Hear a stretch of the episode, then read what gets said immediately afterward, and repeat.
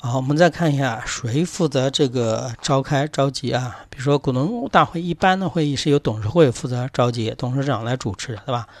董事会或者董事长他不愿意履行的时候，比如说董董事做出对于公司不利的事情的时候，那谁要负责呢？监事会就要出头了。监事会应当什么及时的召集和主持，这个你们可以对应着我们后面说监事会制度的时候，你要了解监事会是帮谁来干事情的？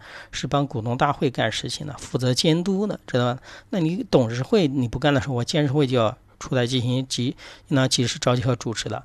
如果董事会不着急，监事会也不着急，谁来做呢？百分之十以上的股东来做。但是这里有一个时间上面的要求。连续九十日以上的单独或者合计持有公司百分之十以上的股东啊，这个什么意思呢？他就加了一个时间上面的限制。你不可能有的公司他，比如说有的人恶意的啊，比如说我现在想炒作一家公司的那个股票，对吧？我现在比如说在二级市场里面狂买这家公司的股票，收到百分之十以上的，我立马就。申请要召开什么股东大会？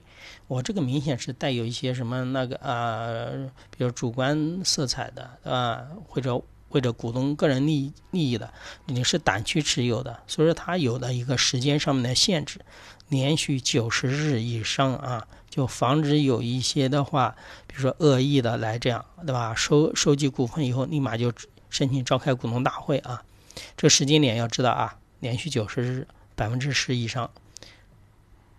然后股东嘛，股东都是有权利出席会议的。当然了，股东如果自己出席不了的话，可以委托代理人啊来出席股东大会的会议，然后进行相关的什么表决啊。那这个提案对吧？那你关于这个议案对吧？那你开会总要有个提案呢对吧？提案谁提呢？单独或者持有百分之三以上的啊，这个提案就人数不像百分之十着急的那么多了啊，百分之三。但是你这有个时间节点。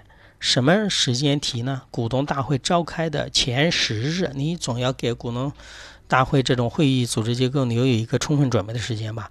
召开十日前提出临时什么提案，交到什么董事会啊？董事会收到提案以后，你要把这个提案要告知什么其他的股东，然后把这个提案交给什么股东大会进行一个审议啊？